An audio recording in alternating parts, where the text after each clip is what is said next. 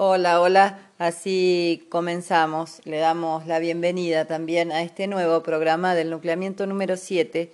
La escuela de adultos que tiene su sede en Alumina y distintos anexos en los parajes rurales. Nosotros hacemos este programa para Ñorquinco a través de Radio Nueva Vida. Y en el programa de hoy vamos a recordar algunos segmentos de programas anteriores con el fin de repasar algunos temas que es interesante volver a, ver y volver a escuchar, por eso seleccioné algunos, algunas partes de los programas anteriores para volver a escucharlos en este tiempo de receso, porque estamos de vacaciones hasta el 6 de enero, pero igual a través de la radio vamos a seguir acompañándolo.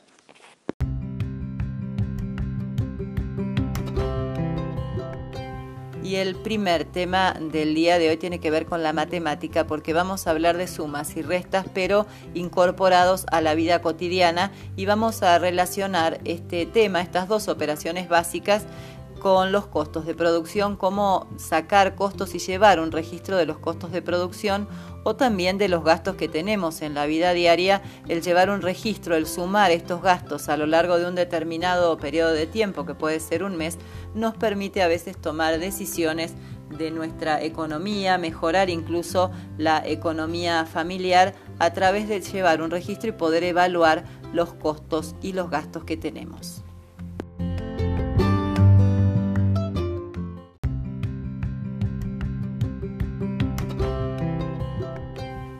Y el costo de producción podemos definirlo como el gasto necesario que tenemos para fabricar un bien o para generar un servicio.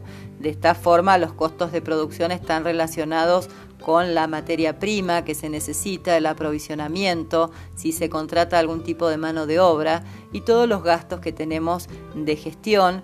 Si pensamos eh, en la cría de ganado, podríamos mencionar que un costo de producción es la compra de forraje, si es que se hace, la contratación de mano de obra en algún momento del año, la contratación de un flete para trasladar hacienda, también los gastos que tenemos de combustible por realizar esta actividad y todo lo que implique el costo en sí, el gasto que tenemos para poder desarrollar esa actividad.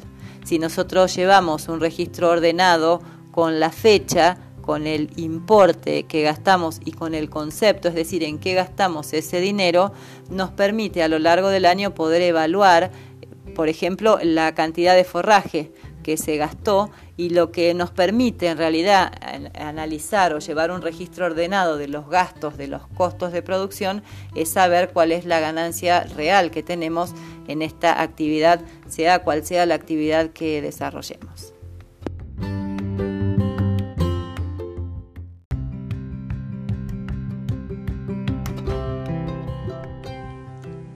Tal vez queremos comenzar con alguna actividad o elaborar algún producto y es bueno estimar los costos de producción. Podemos considerar con un ejemplo como la elaboración de dulces, considerar el costo que tenemos de materia prima, si es que la fruta la vamos a recolectar o hay que comprarla, el costo de azúcar, el costo de gas, si los frascos también los tenemos que comprar o vamos a reciclar frascos, entonces es un costo que vamos a bajar.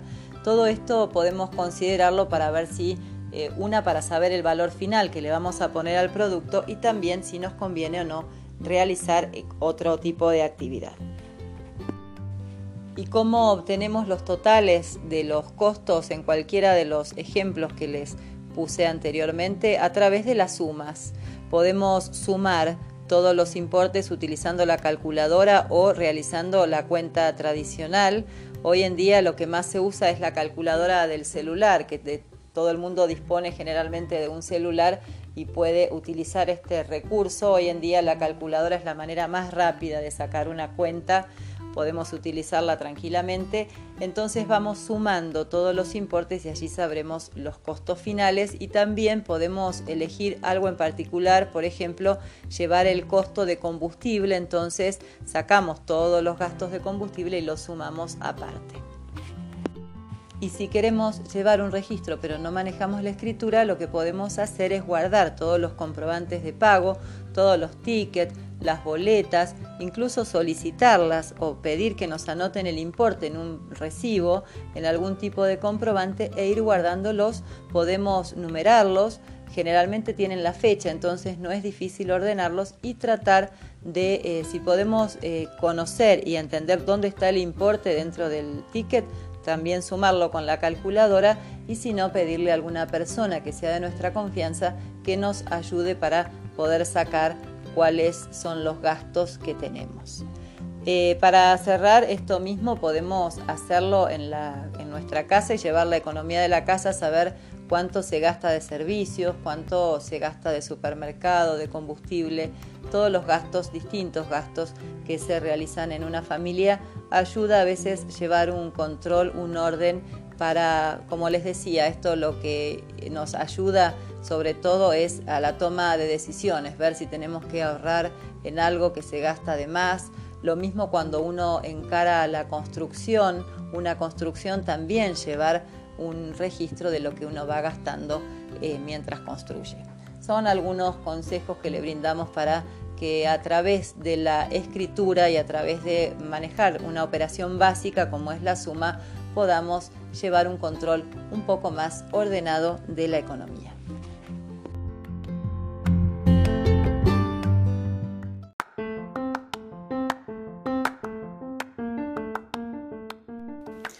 Uno de los objetivos que tenía este programa era reflexionar sobre la importancia que tiene la escritura en nuestra vida cotidiana. Es un recurso que nos permite a veces descansar nuestra memoria cuando hacemos distintas anotaciones o ayuda a memoria.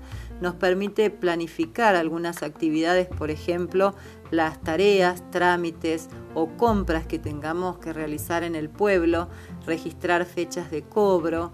Hace un rato hablábamos de la importancia de registrar los gastos o los costos si realizamos alguna actividad productiva. Para todo eso necesitamos de la escritura.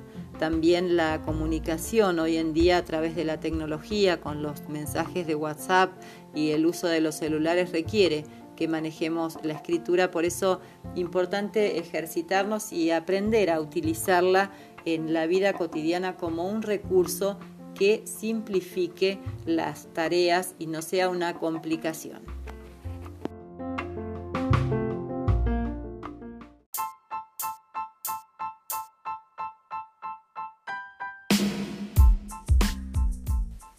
Y hasta aquí compartíamos en esta primera parte este repaso que hacíamos en el programa de hoy en este tiempo de vacaciones. Vamos a escuchar un tema musical y después vamos a volver a escuchar lo que estuvimos abordando sobre la tradición. El 10 de noviembre fue el Día de la Tradición y el 6 de diciembre fue el Día Nacional del Gaucho, que también a través del efemérides pretende evocar esta figura tan importante para la historia nacional y en la actualidad, la importancia que tiene en nuestra cultura, en nuestro ser nacional, la figura del gaucho.